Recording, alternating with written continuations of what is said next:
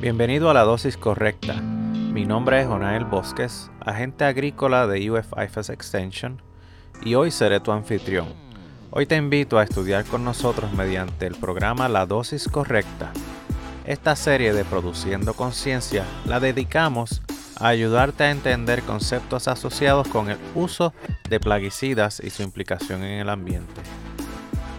Estos materiales educativos tienen la intención de ayudar al aplicador a prepararse para tomar el examen para la licencia de plaguicidas de uso restringido en su respectiva categoría. Específicamente utilizamos el libro de preparación titulado Applying Pesticides Correctly, la séptima edición. En cada episodio, nuestros anfitriones, Jonel Bosques y Luis Rodríguez, agentes agrícolas de los condados de Polk y Hardy, trabajan duro para complementar el material educativo con conceptos importantes al momento de tomar decisiones manejando plaguicidas. Disfruta con nosotros estas conversaciones y recuerda que hay un agente de extensión en tu comunidad para servir.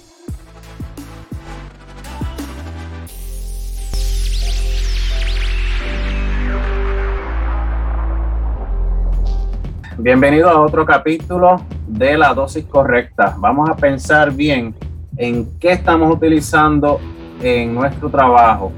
Estamos hablando de plaguicidas. Plaguicidas son elementos diseñados específicamente para matar otro organismo. Como tal, el, agricultor o el aplicador tiene que tener en cuenta esto, de que están diseñados para reducir poblaciones de ciertos eh, individuos o organismos en el ambiente. Tenemos que tener en cuenta de que cualquier cosa que nosotros estemos haciendo tiene que ser hecha de acuerdo a la etiqueta del producto para minimizar el daño al ambiente, al operador y, volvemos a repitiendo lo mismo y para promover eficiencia en el uso de estas herramientas que nosotros tenemos a nuestra disposición para ser más eficientes y poder proveer comida o proveer productos, fibra o lo que sea para el resto de la población que no trabaja en la agricultura. Para seguir hablando de este tema, que es muy importante, tenemos a Luis Rodríguez con nosotros, agente agrícola del condado de Paul, que nos va a volver a guiar en esta discusión acerca del efecto negativo que puede tener ese pesticida, ese plaguicida en el ambiente. Luis, buenos días. Ok, primera pregunta. Vamos a hablar un poco del medio ambiente. ¿Qué es el medio ambiente? Pues suena como una pregunta trivial, pero tenemos que discutir qué es el medio ambiente, de qué se compone y posiblemente también añadir algo a esta pregunta de cómo lo que nosotros hacemos podría afectar el medio ambiente. Pues mira, eh, es una pregunta trivial, pero al mismo tiempo es importante. Básicamente el medio ambiente, es todo. Eh, es ese lago, esa, ese parque, ese bosque, todo lo que, nos, lo que nos rodea básicamente viene siendo el medio ambiente.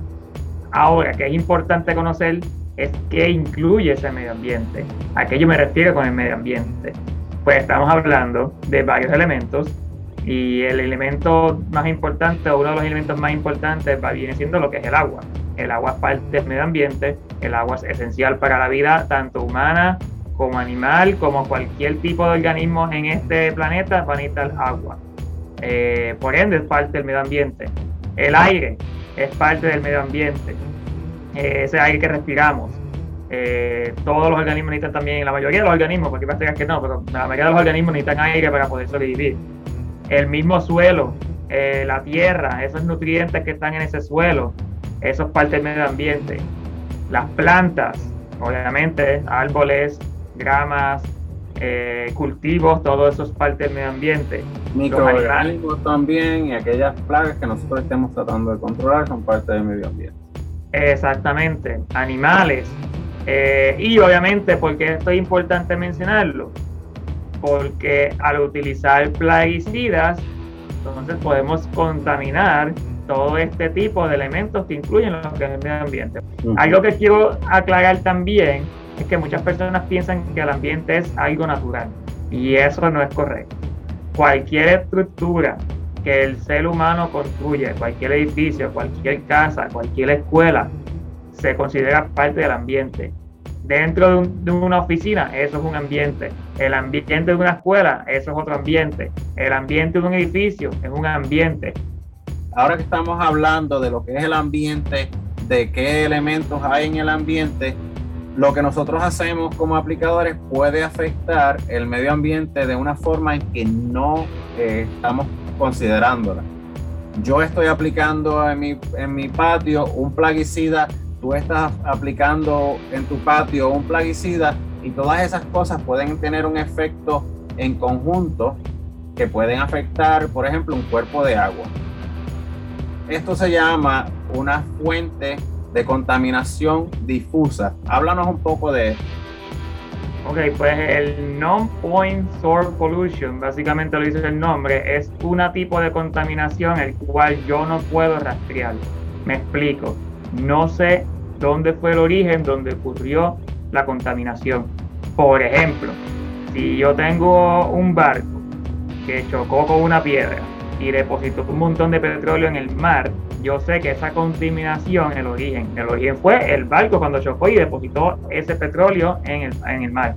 En el caso del non-point source pollution o la contaminación de fuente difusa, básicamente no lo puedo rastrear, no puedo ver ese origen, por ejemplo, si tengo, como ya mencionó Juanes, varias personas aplicando plaguicida en diferentes áreas y de repente aplica con ese plaguicida, viene un evento de lluvia y lavó todo ese plaguicida, todo ese plaguicida entonces se va a acumular en el drenaje y ese drenaje eventualmente va a llegar a un cuerpo de agua. ¿Qué pasa? Cuando llega ese cuerpo de agua, yo no sé y no puedo rastrear de qué área en específico fue donde llegó esa contaminación. Y eso es lo que se conoce como un non-point source pollution o una contaminación de fuente difusa. Básicamente es una contaminación que no sé quién fue el responsable y tampoco sé cuál fue el origen de ella. Y entonces cuando estamos aplicando plaguicidas, debemos entonces minimizar este tipo de contaminación.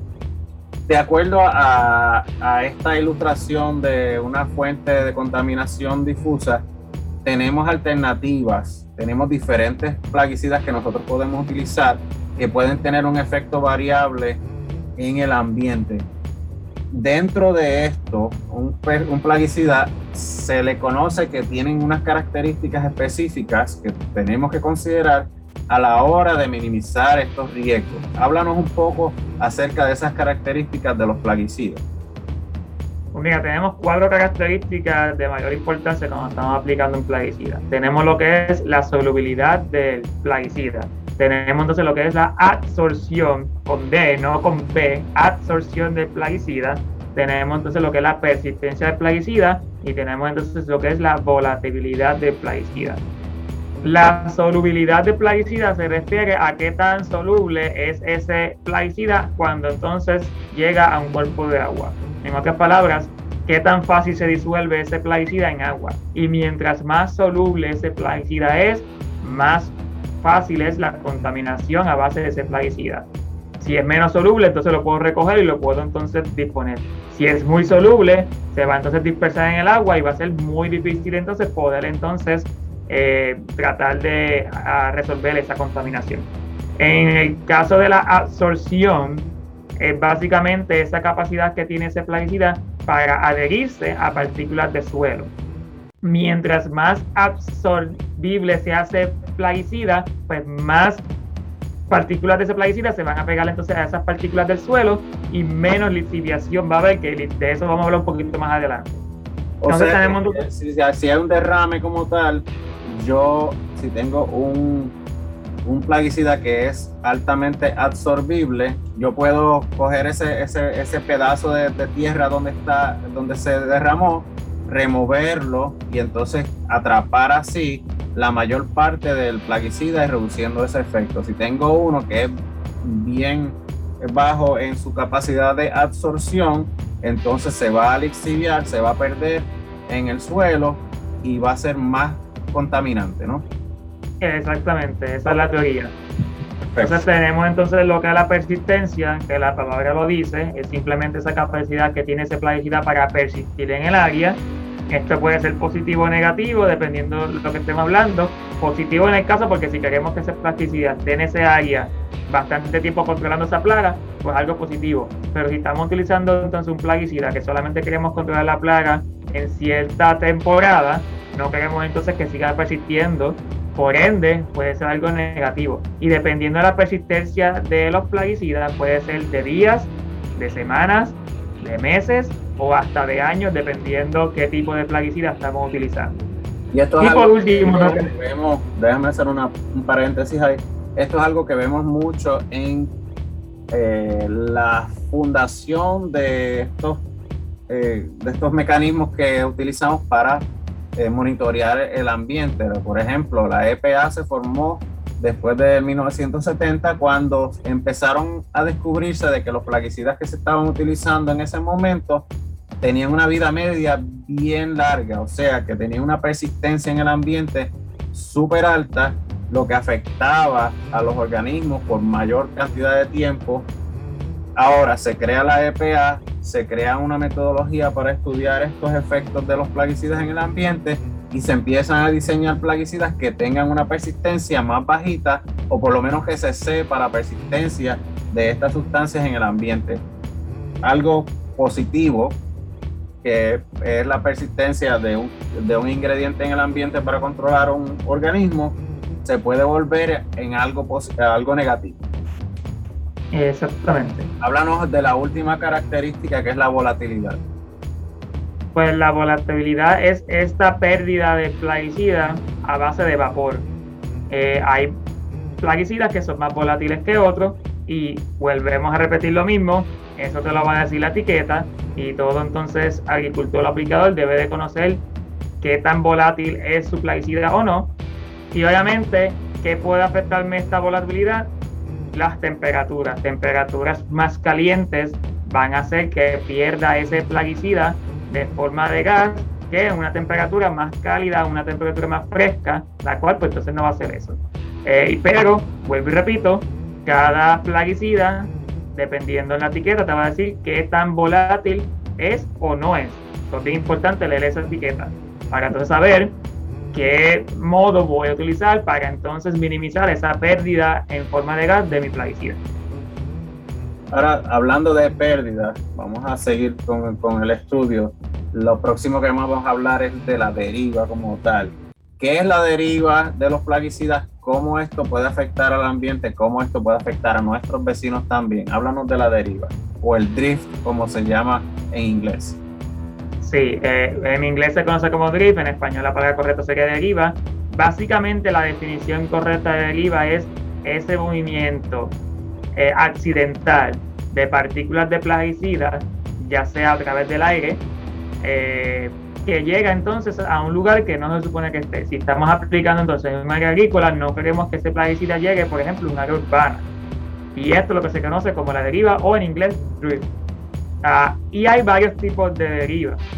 Eh, tenemos, conocemos lo que es el spray drift o la deriva de rocío. Tenemos entonces lo que es la deriva por vapor y tenemos entonces lo que es la deriva de, de, partículas. En inglés lo mismo, spray drift, vapor drift y tenemos entonces lo que es particle drift. En el caso de la deriva por rocío, lo más que me va a afectar que entonces ese plaguicida, en vez de ser aplicado al área donde yo estoy, llegue entonces a otra área, va a ser ese tamaño de gota. Y ese tamaño de gota, mientras más grande sea esa gota que yo estoy entonces asperjando, menos drip o menos deriva yo voy a tener. También va a afectar qué tan alto yo estoy aplicando ese plaguicida. Me explico. Qué tan cercano a esa superficie versus si entonces dejo un metro de distancia versus lo que es la aplicación de plaguicida. Eh, pero, vuelvo y repito. las bombas de aplicación, mientras más presión le, le ponemos a la bomba, más pequeña va a ser esa gota. Exactamente. Y entonces también tenemos adjuvantes que nos van a ayudar a que esa gota a alta presión o baja presión se quede pegada, no viaje tanto eh, eh, y, y, ocasione menos deriva, menos drift, que son cosas que tenemos que tener como herramientas en, el bolsillo para cuando las necesitemos. Exactamente. Y obviamente también hay varios equipos que te ayudan entonces a también a cambiar ese tamaño de gota. En el caso entonces de lo que es el vapor drift o la deriva eh, por uh, volatilidad, uh, lo más que va a afectar el caso de que tengan más drift o menos drift o más deriva o menos deriva viene siendo entonces la temperatura como mencioné anteriormente. Mientras yo aplique plaguicidas en temperaturas altas, más pérdida por vapor de ese plaguicida voy a tener, especialmente como mencioné anteriormente, mientras más volátil ese plaguicida es. Por eso es que siempre se recomienda que apliquemos plaguicidas lo más temprano en la mañana posible o entonces en horas ah, de la tarde cuando ya estemos entrando entonces en la noche. Y por último tenemos entonces lo que es la deriva por partículas, que básicamente si estoy utilizando entonces lo que es un gránulo, lo que es un pellet o lo que es un polvo, que entonces estoy aplicando este plaguicida de esa forma y el viento entonces me va a tomar entonces esta partícula y me la va a llevar al otro lado. Este, es bien importante conocer que no tan solo, o como dije, lo más importante en lo que es un spray drift es la tamaño de gota, pero las condiciones ambientales también van a afectar. Obviamente hay condiciones ambientales donde hay mucho viento, pues obviamente me va a crear entonces un mayor drift dependiendo entonces de lo que estoy utilizando. Algo que quiero aclarar, es bien importante conocer que que ocurra drift o deriva no es ilegal.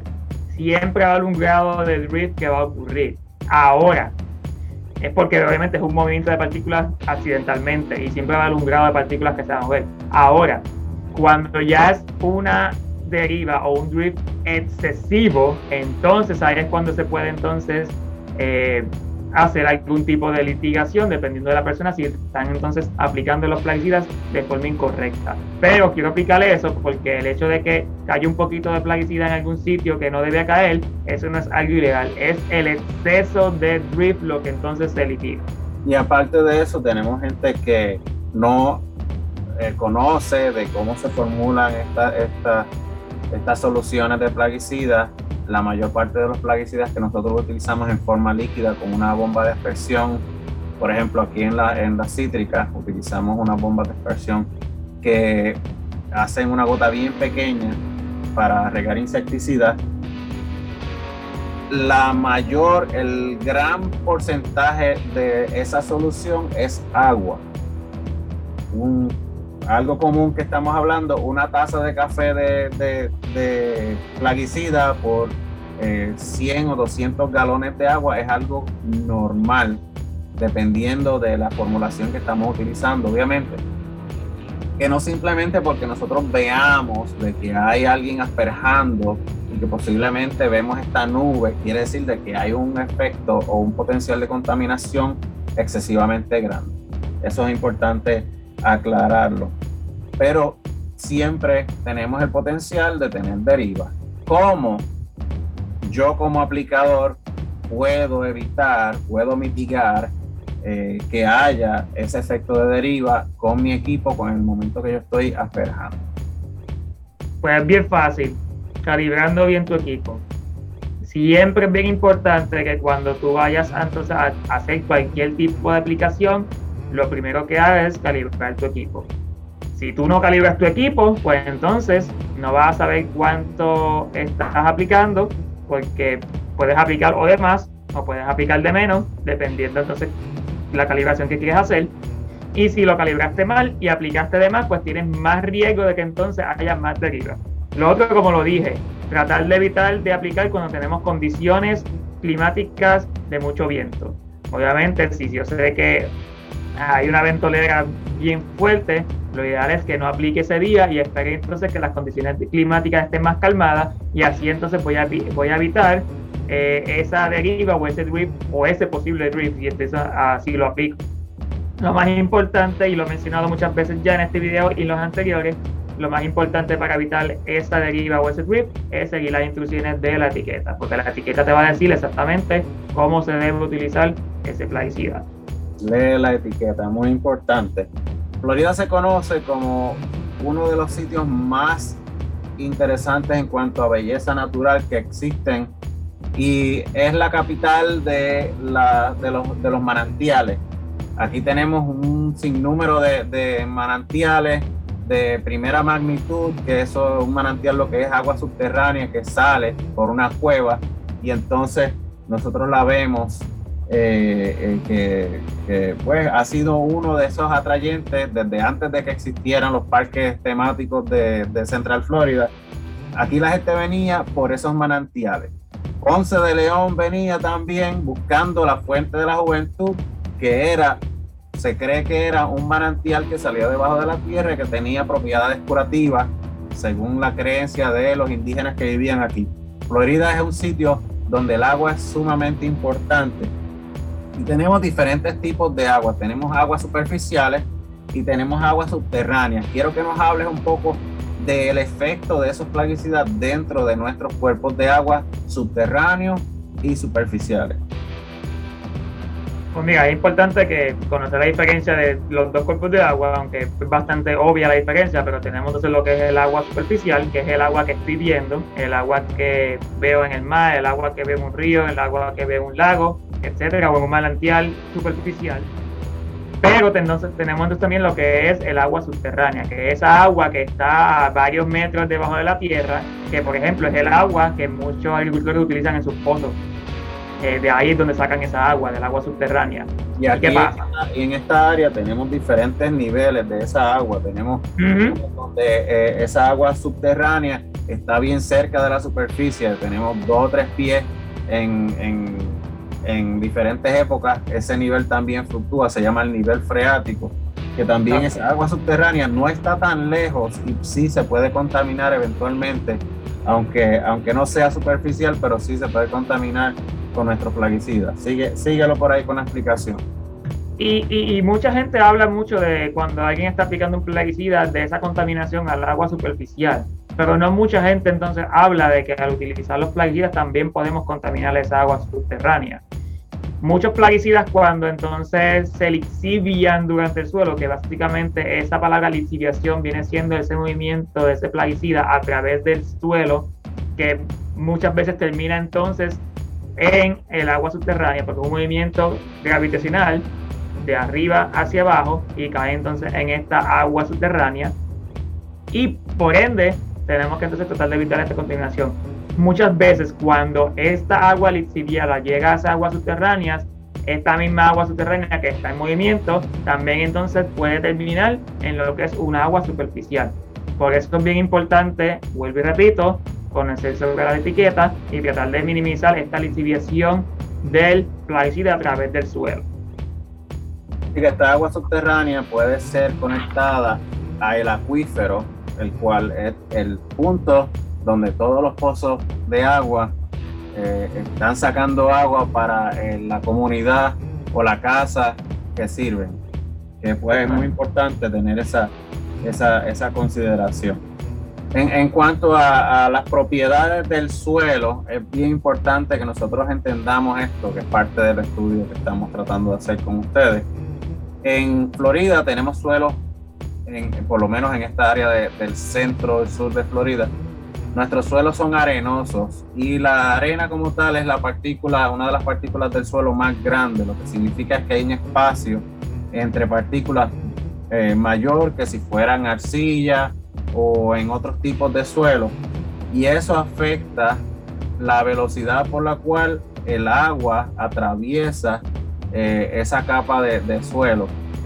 Por eso es que la lixiviación aquí es un tema mm, bastante importante porque tenemos que tener la lixiviación o el leaching todo el tiempo eh, en la mente, cómo nosotros lo que hacemos puede afectar ese ambiente. Y una de las cosas que vemos mucho es ese potencial de lixiviación la propiedad de este suelo, donde estamos aplicando el plaguicida, puede determinar el potencial de un impacto negativo ambiental y es por eso que nosotros tenemos que estudiar un poco eh, acerca de este tema. Háblanos un poco acerca de estas propiedades del suelo.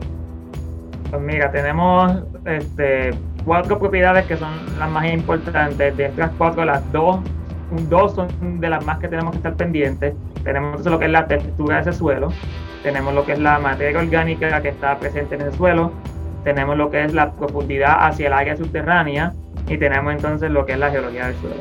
Vamos a hablar un poquito primero de lo que es la profundidad del área subterránea. Y como ya mencionamos anteriormente, simplemente esa distancia entre lo que es la superficie del suelo versus lo que va a ser esa agua subterránea, esa distancia.